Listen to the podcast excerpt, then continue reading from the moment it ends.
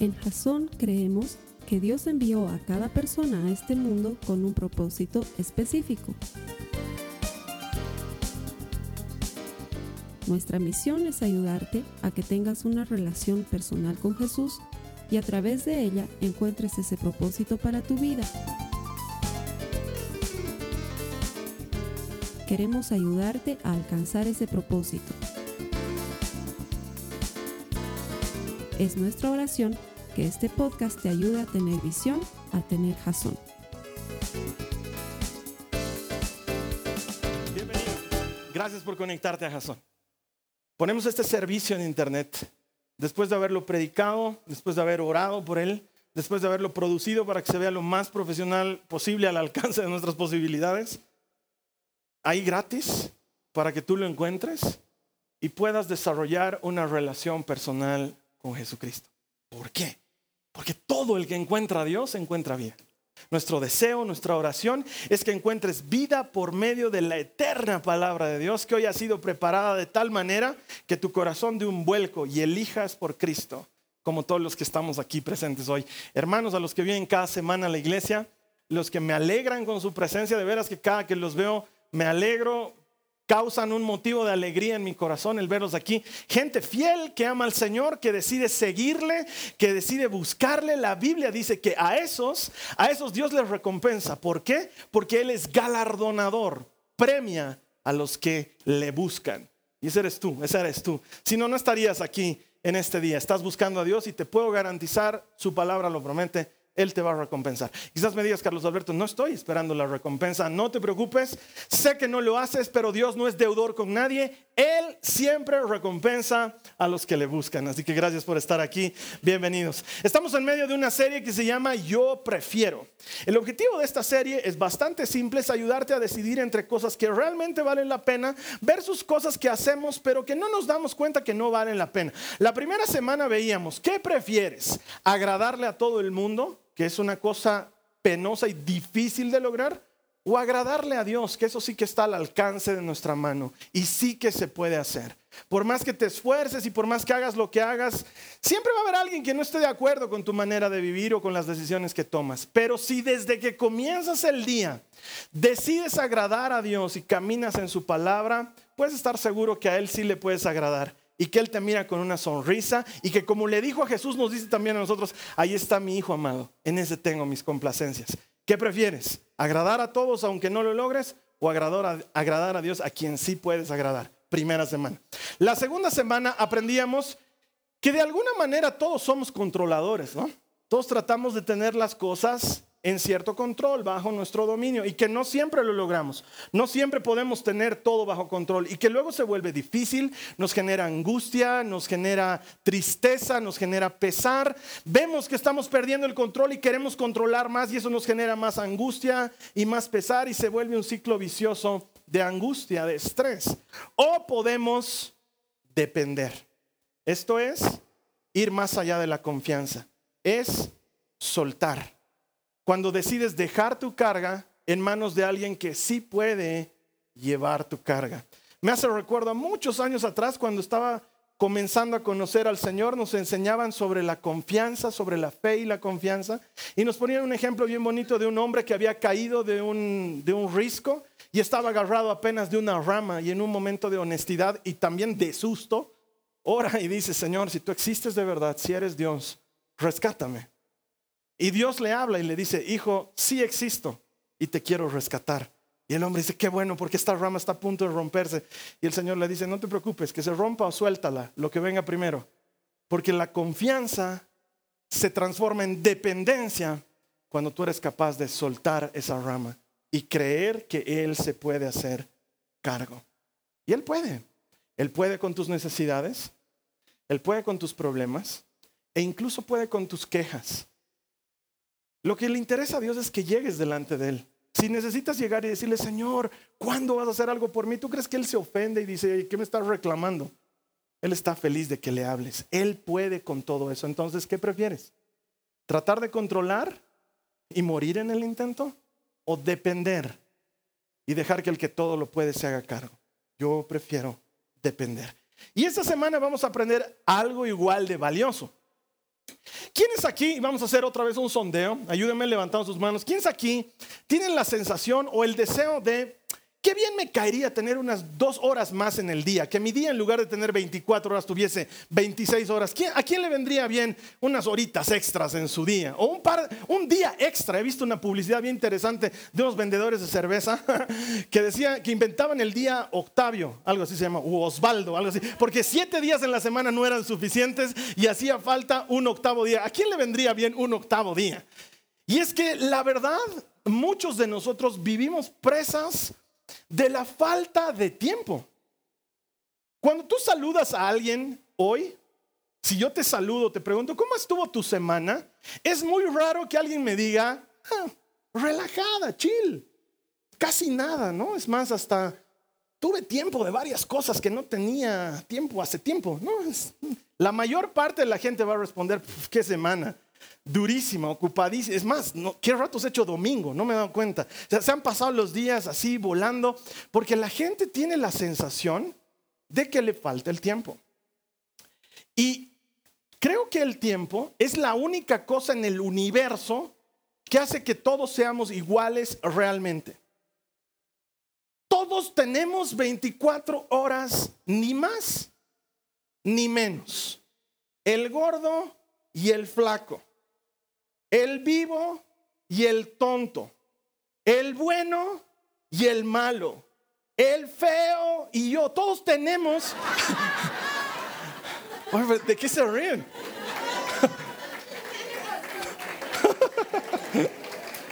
todos tienen 24 horas, todos tienen 24. Nadie tiene más, nadie tiene menos.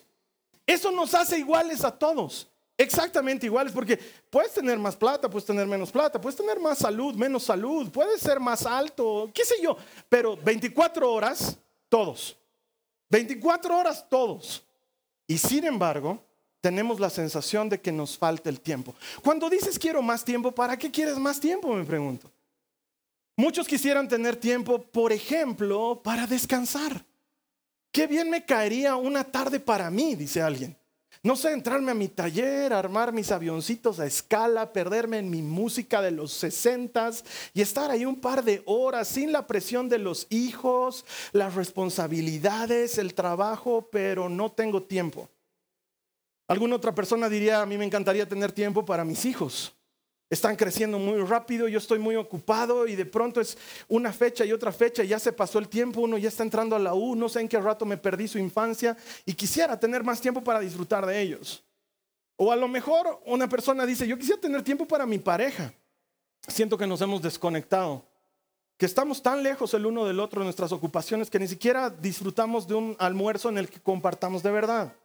Y quisieras tener tiempo para eso. O los gringos le llaman me time un tiempo para mí, para hacer lo que yo quiera. Para, como decía la Nicole cuando era chiquita, ella me decía, papá, quiero hacer lo que yo quiero hacer. Ese momento en el que tú quieres hacer lo que tú quieres hacer, pero no tienes tiempo. Y la verdad es que un cristiano no debería decir no tengo tiempo. Porque lo primero que deberíamos poder administrar son las 24 horas que Dios nos ha dado. Entonces, una de las estrategias más interesantes de Satanás es que no necesita eliminarte si te mantiene ocupado. Porque si Él puede distraerte con alguna ocupación, ¿para qué quitarte del camino? Después de todo, no vas a estar ocupado en lo importante porque vas a estar atendiendo lo urgente. Y quizás ahí te sientas identificado como muchos que se sienten bomberos en la semana, viven apagando incendios, que mis hijos se pelearon, que se abuenen, que mi marido está llegando tarde a la oficina porque la empleada y esto y la cocina y mi hermana y, y sientes que vives apagando un incendio tras otro y en atender lo urgente terminas descuidando lo que es importante.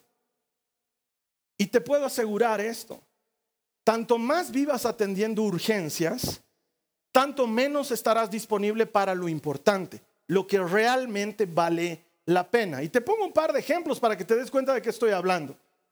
Eh, un cliente enojado es urgente de atender. Pero desarrollar un sistema de atención al cliente para que no se enoje, eso es importante. Si invirtieras tiempo en lo importante, no tendrías que atenderlo urgente. O el auto. Estás manejándolo y se te funde el motor. Y eso tienes que hacerlo arreglar urgente, porque ese auto arruinado te arruina la vida, sobre todo si has empezado a depender mucho de tu auto. Sin embargo, hacer un mantenimiento frecuente al auto es importante y eso te evitaría llegar a un momento urgente. O de pronto tienes un colapso nervioso y terminas en el hospital con médicos y medicinas. Pero cuidar la salud regularmente, comer sano, hacer ejercicio, todas esas cosas que escuchamos tanto, es importante. Y quizás si le destináramos más tiempo a lo importante, no terminaríamos en lo urgente. Los que saben de estos temas enseñan lo siguiente. Si tú te entrenas a atender siempre lo importante, con el tiempo no tendrás nunca que atender lo urgente. Pero no sucede al revés. Te lo vuelvo a decir. Si tú te entrenas para atender siempre lo importante, con el tiempo desaparecerá lo urgente, pero nunca al revés. Es decir, que tanto más urgencias atiendes, tanto más descuidas lo importante.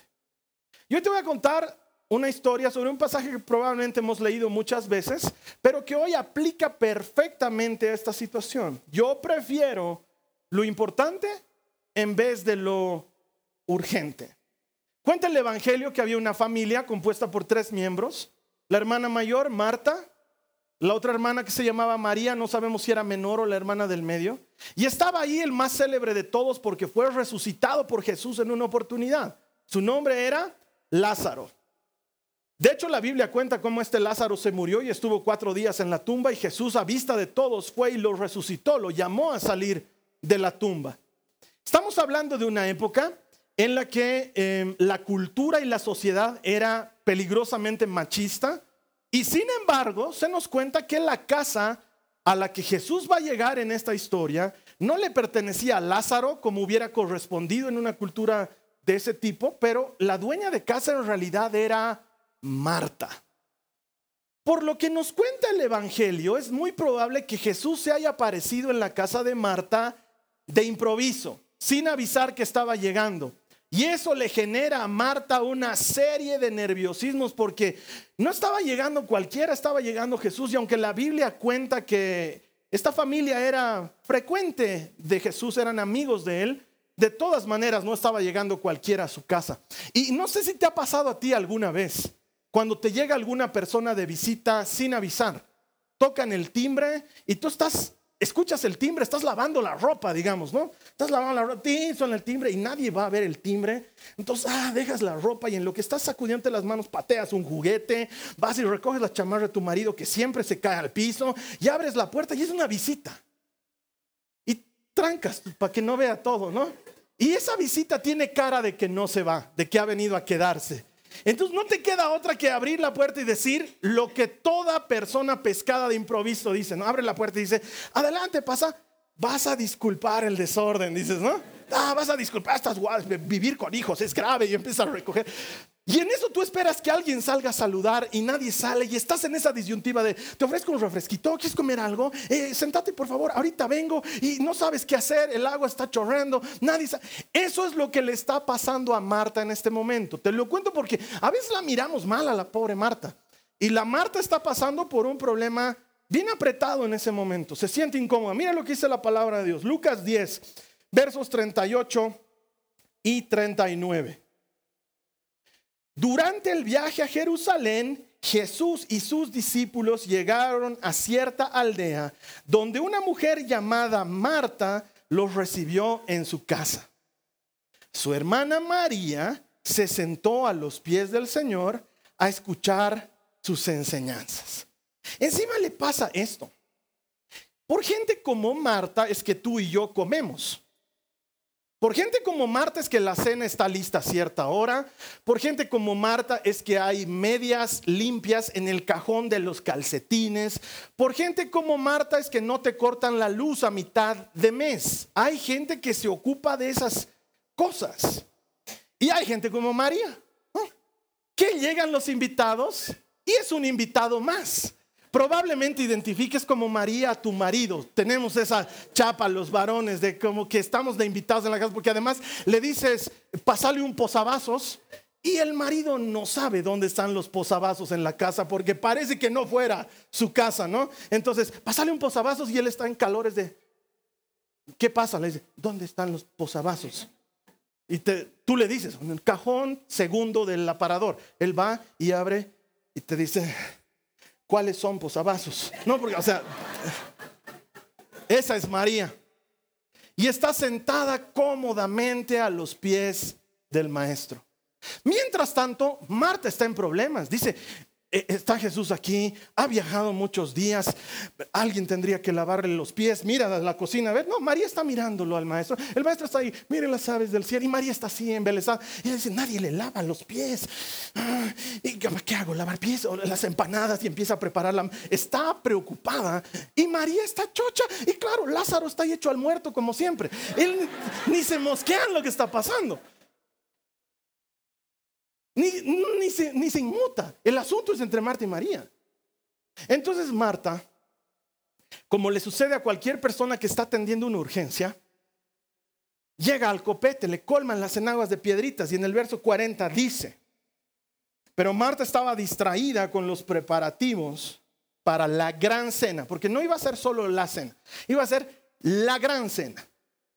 Entonces se acercó a Jesús y le dijo, maestro, ¿No te parece injusto que la pancha y fresca de mi hermana esté aquí sentada mientras yo hago todo el trabajo? Dile que venga a ayudarme.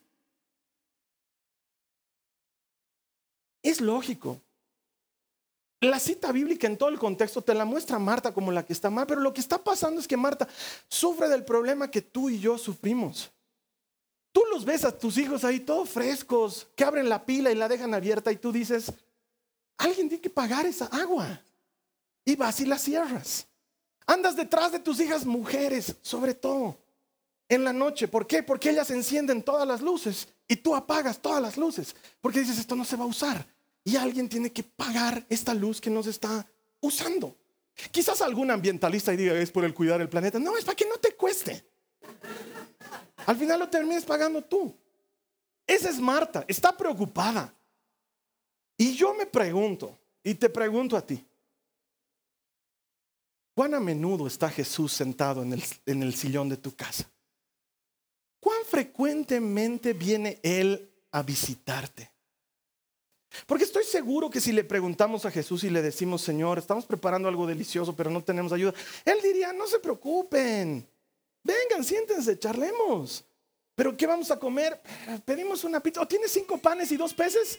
Porque podemos hacer una sandwichada y luego recogemos lo que sobra.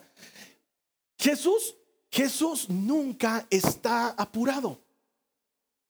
Te invito a que leas el Evangelio con detenimiento y vas a encontrar que Él nunca está apurado, nunca tiene prisa. Viene uno de los funcionarios del templo y le dice, Señor, por favor, mi hija se está muriendo. Jesús se para y empieza a caminar entre la gente a ese paso de Jesús. La gente lo toca. Todavía él tiene tiempo de decir, ¿quién me ha tocado? El otro está ahí apurado de yo, pues mi hija se muere, vamos maestro. La mujer está ahí, fui yo, Señor. Y Jesús, hija. Y él se está muriendo, se está muriendo. Y viene un tipo y le dice, ya no molestes más al maestro. Se murió, se murió, se murió. Ya, ya, ¿para qué? Y Jesús lo mira con toda la calma del mundo y le dice, no tengas miedo solo cree. Jesús siempre está tranquilo, nunca está apurado. Vienen y le dicen, maestro, el amigo ese que tú tanto amas, el que te cae bien, se está por morir, está enfermo. Y Jesús dice, estamos a dos días de camino. Yo creo que podemos esperar un día más. Y se queda en el lugar. Y el Lázaro se muere bien muerto. Cuando van a resucitarlo a Lázaro, una de las hermanas le dice, Señor, hace ya cuatro días que está en la tumba, eso debe estar hediondo. Y Jesús no dice, ¿qué?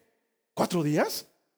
Nos hemos atrasado. Mateo, ¿por qué has manejado tan lento el barco? Ah, yo tenía que, ahora voy a tener que resucitar. No, Jesús siempre está tranquilo. Él no pierde la calma y quiere que tú y yo aprendamos a vivir ese estilo de vida. ¿Te imaginas? Qué lindo un estilo de vida en el que no estás apurado, en el que no tienes prisa, porque has sabido elegir lo importante antes que lo urgente. después de todo el maestro está sentado en mi casa? ¿Me estoy perdiendo de pasar tiempo con él por hacer unas empanadas? ¿Qué es lo que realmente vale la pena?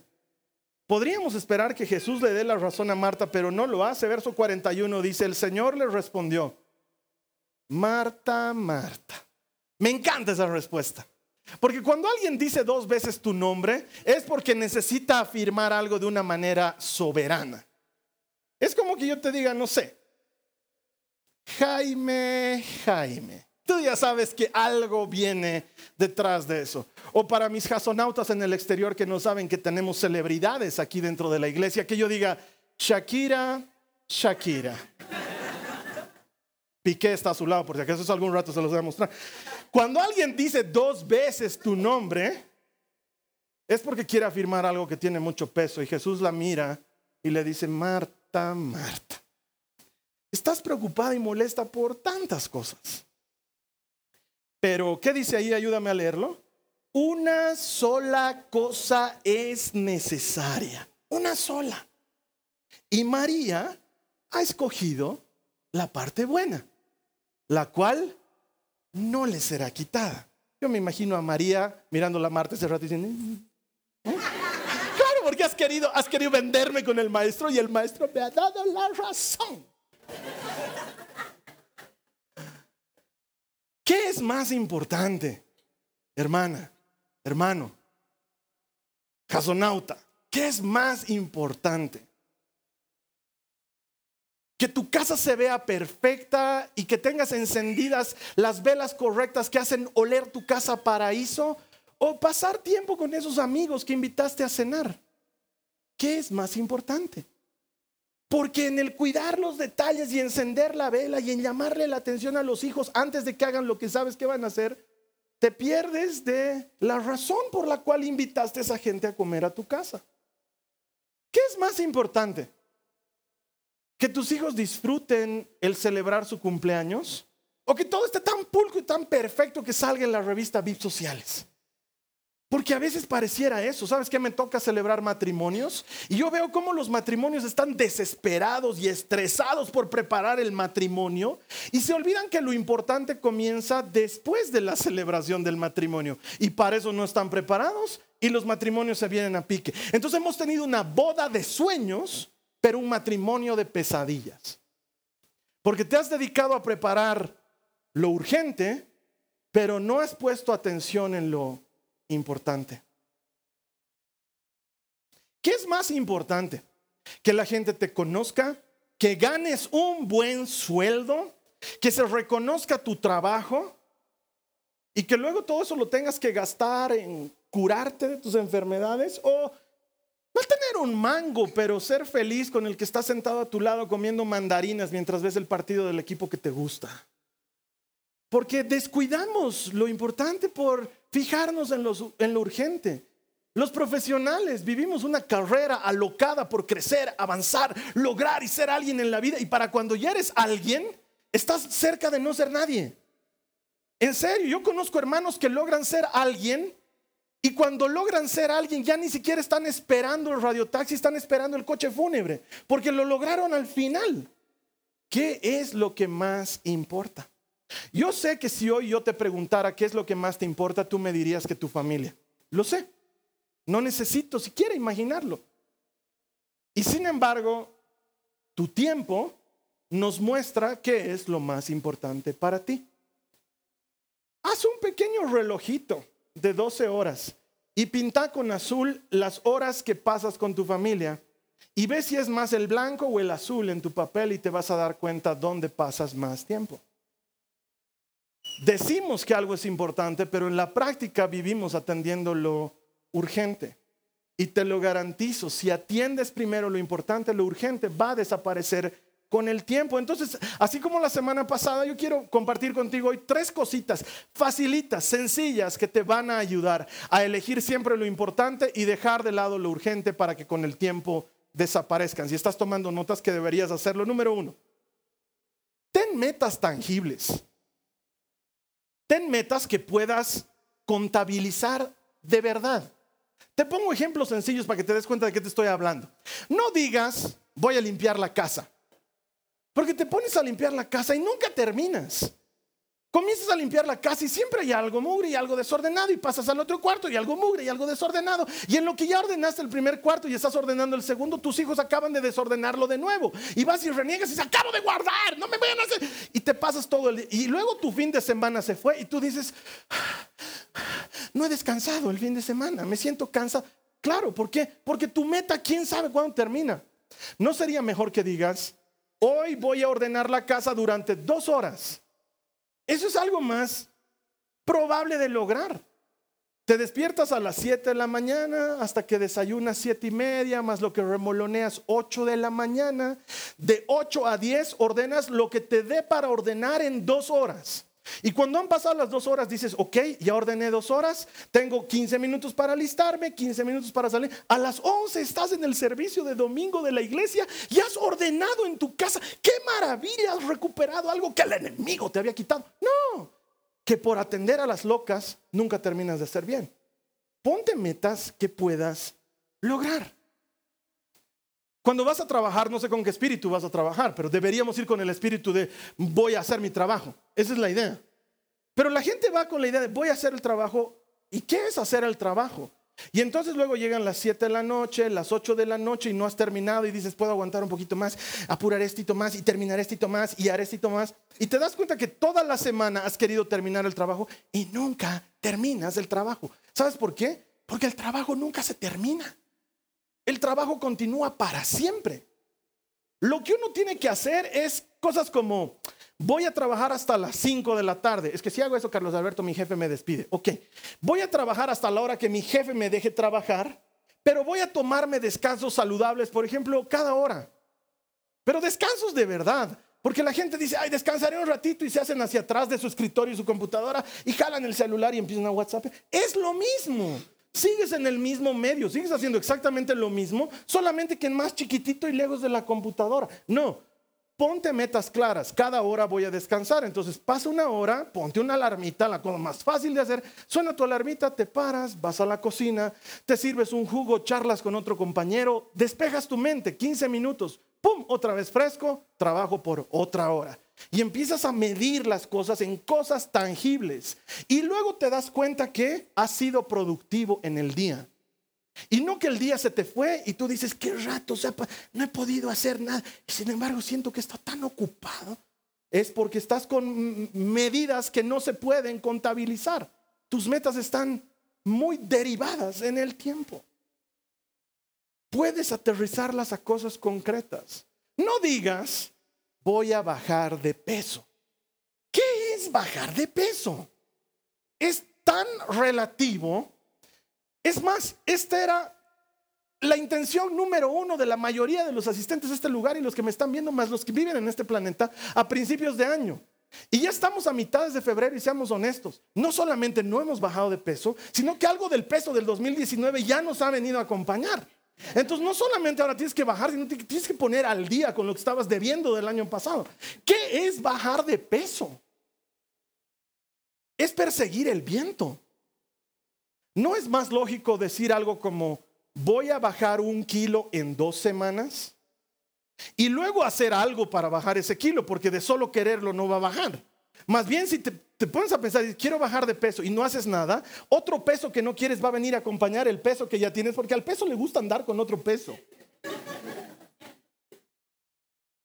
Pero si dices voy a bajar un kilo en dos semanas y eso significa que voy a ir al gimnasio tres veces a la semana y voy a mejorar mi alimentación en estas dos semanas, te lo garantizo que ese kilo se pierde. Pero es más fácil de medir que decir voy a bajar de peso y dejarlo a quién sabe qué. O, que digas, ah, Carlos Alberto, tu mensaje me ha tocado el corazón. Me voy a rajar con mi mujer. ¿Qué es rajarte con tu mujer? Para los que necesitan traducción en el exterior. Me voy a esmerar en la atención y cuidado de mi esposa. ¿Qué es eso? ¿Qué es eso? Porque rajarte con tu mujer puede significar tanto llegar a tiempo para almorzar como comprarle flores. Pero ¿qué tal si lo vuelves algo tangible y dices, en pro de mejorar mi matrimonio, por lo menos una vez a la semana voy a tener un momento de calidad con mi esposa. y lo planificas así y es algo más fácil de medir. Entonces, esta semana nos vamos a ir juntos a ver una película, la siguiente semana vamos a cenar juntos, la siguiente semana vamos a salir a caminar juntos por el vecindario y vamos a charlar y la última semana nos vamos a quedar en casa y vamos a compartir algo allá adentro. Solos ella y yo. Ah, pues eso es facilísimo de lograr porque es una meta tangible. Pero me voy a rajar con mi mujer Además que en México eso significaría otra cosa. ¿Qué es? Me voy a rajar. Nada. Punto número uno. Haz que tus metas sean tangibles. No digas voy a mejorar mi relación con Dios. Di voy a leer un versículo bíblico cada que me despierte. Di, no me voy a dormir sin haber dado gracias por el día que acabo de vivir. Y eso es mucho más fácil de lograr. Y quizás alguien me diga, pero Carlos Alberto, nosotros deberíamos orar 24 horas al día. Oren todo el tiempo. Sí, pero ni un minuto estás queriendo orar y vas a orar todo el día. ¿Qué tal si comienzas por algo que puedes lograr como antes de dormirme, te doy gracias por mi día? Y lo transformas en algo que se puede medir. Primera cosa, que tus metas sean posibles. Segunda cosa, sé muy estricto con aquello a lo que le dices sí. El problema del mundo no es la falta de compromiso, es el exceso de compromiso. Tenemos demasiados compromisos. A todo le decimos sí. Somos incapaces de decir no. Y yo quiero decirte esto. Cada vez que tú le dices sí a algo, le estás diciendo no simultáneamente a otra cosa. Y si tú le dices sí a algo urgente, le estás diciendo no a algo importante, aunque no quieras. Si Marta dice, lo siento Señor, no comparto tu visión, voy a ir a hacer las empanadas, le está diciendo no a quedarse a escuchar la palabra. No puedes tener los dos al mismo tiempo. No puedes estar desde adentro haciendo las empanadas y decirle, Jesús, ¿puedes, puedes repetir la parte de los pájaros? No te he escuchado. No. O atiendes lo importante o atiendes lo urgente, pero no puedes atender las dos cosas al mismo tiempo. Y cada vez que le dices sí a algo, le estás diciendo no a otra cosa al mismo tiempo. La Biblia no nos cuenta cómo termina esta historia. El siguiente capítulo pasa otra cosa.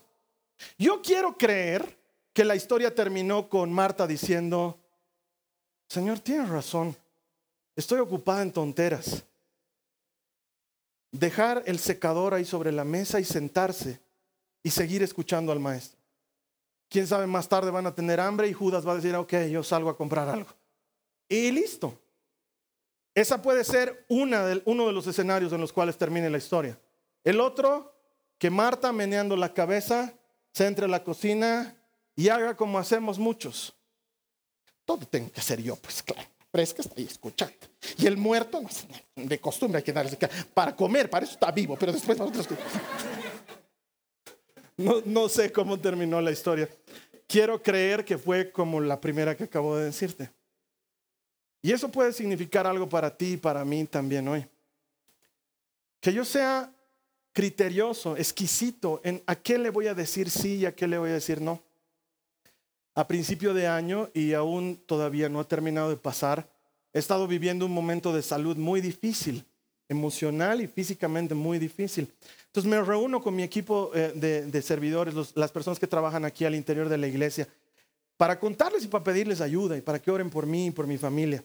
Y en lo que me están ayudando y me están aconsejando, me riñen también y me dicen, Carlos Alberto, todo haces, todo estás haciendo, tienes que soltar.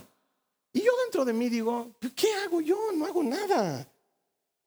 Entonces me voy a mi casa y oro al respecto y le digo, Señor, si me dicen que hago todo, mostrame qué estoy haciendo. Y el Señor me muestra una serie de cosas que sí estaba haciendo y no necesito hacerlas porque alguien más las puede hacer.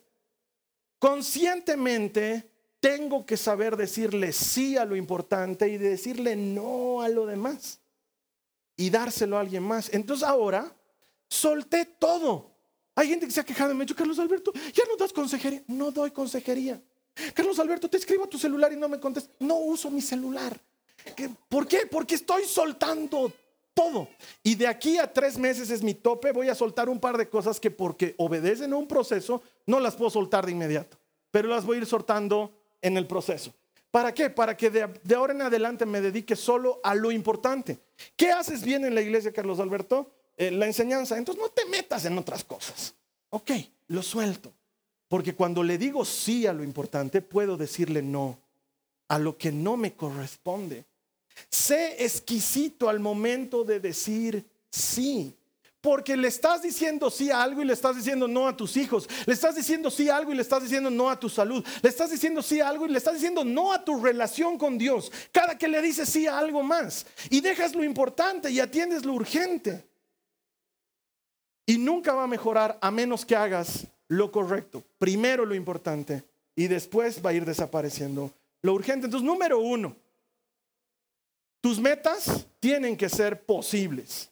Número dos, tienes que ser sabio al decirle sí a algo. Y número tres, siempre haz primero lo más importante. Parece tonto, porque uno dice, ah, obvio, ¿no? No, porque primero hacemos lo urgente, no hacemos lo importante. Llegas a tu oficina y pierdes toda la mañana en la urgencia de los mails que acaban de, llevar, de llegarte, cuando podrías estar haciendo lo importante que ayer no terminaste de hacer porque te saliste antes. Entonces no me digo, no es obvio, porque no es obvio. La gente atiende lo urgente antes que lo importante. Diez años atrás, justo ahora estamos celebrando diez años de ministerio, la Carly y yo no sabíamos que íbamos a levantar una iglesia. No era, no era nuestra meta ni nuestra idea. Nosotros salimos de la anterior congregación en la que estábamos sin pelearnos, sin enemistarnos con nadie, con la bendición de, de, nuestros líderes. Más, cuando nos estábamos saliendo, mi líder ora por mí y luego me dice, ¿y ahora qué te vas a dedicar? ¿Qué vas a hacer? Y yo le digo, lo único que sabemos hacer, vamos a enseñar Biblia en mi casa. Nos vamos a reunir una vez a la semana y vamos a enseñar Biblia. En ese momento no había siquiera la idea de Jasón, ni nombre, ni iglesia, ni nada de eso. Y una noche que la Carla y yo estábamos viendo una prédica, vemos un testimonio de algo que quizás si tú has pasado tiempo en la iglesia conozcas. Se conoce como el síndrome del hijo del pastor. El síndrome del hijo del pastor es lo que le suele pasar a la mayoría de hijos de familias creyentes. Su papá o su mamá pasó tanto tiempo en la iglesia que ellos odian la iglesia. Porque sienten que la iglesia le robó a su papá o le robó a su mamá y tienen resentimiento contra la iglesia y resentimiento contra Dios. Vemos ese video con la Carly y charlamos y nos ponemos de acuerdo en algo en ese momento. Elegimos lo importante. Hacemos un pacto entre los dos, que nuestras hijas, en ese momento solo había Nicole, pero sabíamos que iba a venir algo más adelante, que nuestras hijas nunca sientan la ausencia de uno de nosotros por el ministerio, porque tanto mi esposa como yo tenemos un llamado y hacemos un pacto. Entonces, algunas personas que han venido a mi casa a alguna reunión de, servicio, de ministerio, porque todas las reuniones de servicio de ministerio las, las ve la Carly, se junta con los de acogida, se junta con los de misericordia, se junta con los de misiones digitales y hay reuniones en mi casa. Cuando la Carly está ministrando y está sirviendo, lo han debido ver. Yo salgo, los saludo, hola hermanos, con las dos chicas de las manos y me voy. Y nos vamos a comer algo o a jugar juegos o a ver una película, porque cuando la mamá está sirviendo es día de papás e hijas y nos divertimos y todo, porque no quiero que jamás esa ausencia de mamá signifique también ausencia de papá. Y nos partimos en dos. Y el papá viaja mucho y da muchas charlas y tiene que ausentarse y entonces la mamá ahí está cubriendo. Y luego un domingo escuchas cómo la Joaquina se levanta y dice, ¡Wow! Domingo, hay que ir a la iglesia. Hoy me toca ser la que va a entregar las entradas para la película y tengo que llevar las pipocas. Y tú dices, algo bien estamos haciendo porque tienen que amar la iglesia, no odiar la iglesia, pero para eso le vas a tener que decir sí a algo y no a otra cosa. Entonces, sí, la gente quisiera que yo también esté en la reunión, pero no estoy en la reunión porque está la Carly y yo le digo no a la reunión y le digo sí a mis hijas y sucede a la inversa en muchas oportunidades. ¿Qué es primero? ¿Cuál es tu prioridad? Yo te veo aquí, hoy es domingo, para ti la, la prédica puede estar llegando en otro día de la semana, pero aquí en La Paz es domingo y el salón está lleno, tú no lo puedes ver, pero está lleno, hay gente parada y atrás hay gente sentada en las gradas. Y yo sé que esta gente ha venido en domingo a este lugar porque su prioridad es Jesucristo. Alguien debería decir amén. Has venido aquí porque tu prioridad es Jesucristo. ¿Cómo se muestra eso el resto de tu semana? Porque si quieres salir de la vida urgente, tienes que aprender a atender primero lo importante. ¿Cómo comienzas tu día? Eso marca el ritmo de tu día. Comenzar primero por lo importante. Lo primero que hago, te lo he contado varias veces, ni bien abro mis ojos, gracias Señor porque estoy vivo, tomo mi Biblia y leo el mensaje que Dios tiene para mí ese día. Y el Señor te habla por medio de su palabra. Me lleno su palabra. Hago una sencilla oración antes de entrarme a duchar, porque no oro la gran ampulosa oración de Dios mío, omnipotente, creador del universo. No, Señor, quiero conocerte y amarte más hoy. Y me entro a duchar. Y aprovecho el momento de la ducha, que es un momento muerto, porque no necesitas concentrarte para jabonarte. Aprovecho el momento muerto para honrarlo y entregarle mi día y enfocarme en Dios, porque Él es primero. Es lo primero. Y luego, ¿para qué quiero tiempo? Quiero tiempo para mis hijas y quiero tiempo para mi esposa. Tiempo verdadero, no tiempo de, ay, sí le he visto y no sé con qué pantalón ha salido. Quiero tiempo de verdad. Y quiero tiempo para mí. Oye, eso está mal. No, necesitas tiempo para ti. Porque si no te enfermas y si estás enfermo no puedes estar para tu familia y no puedes estar para el ministerio. Necesitas tiempo para ti. Haz algo para ti. Anda al gimnasio para ti o descansa viendo una película para ti o haz manualidades porque te gusta cortar con la tijera. Haz algo, pero hazlo para ti.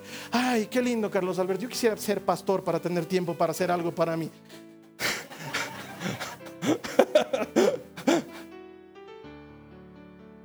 Te lo dice un pastor que por necio durante más de tres años ni siquiera se ha tomado un sábado libre. Y por eso su cuerpo ha hecho crash. De hecho, estoy haciendo terapia. Y mi terapeuta me dice, ¿qué tiempo tienes para ti? ¿Quién va a tener tiempo para uno habiendo tantas cosas por hacer? Entonces de la oreja me he obligado a tener un tiempo para mí. Pero sirve. Organiza tus prioridades. Número uno, tus metas tienen que ser claras, fáciles de lograr, posibles. Número dos, que es muy importante que lo tengas presente todos los días de tu vida porque si no se te va. Le digo sí a esto y le digo no a esto otro. Así funciona. Sé selectivo con tu sí. Y número tres, haz primero lo importante.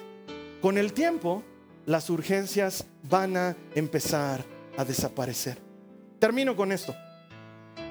¿Qué es preferible? ¿Qué prefieres tú?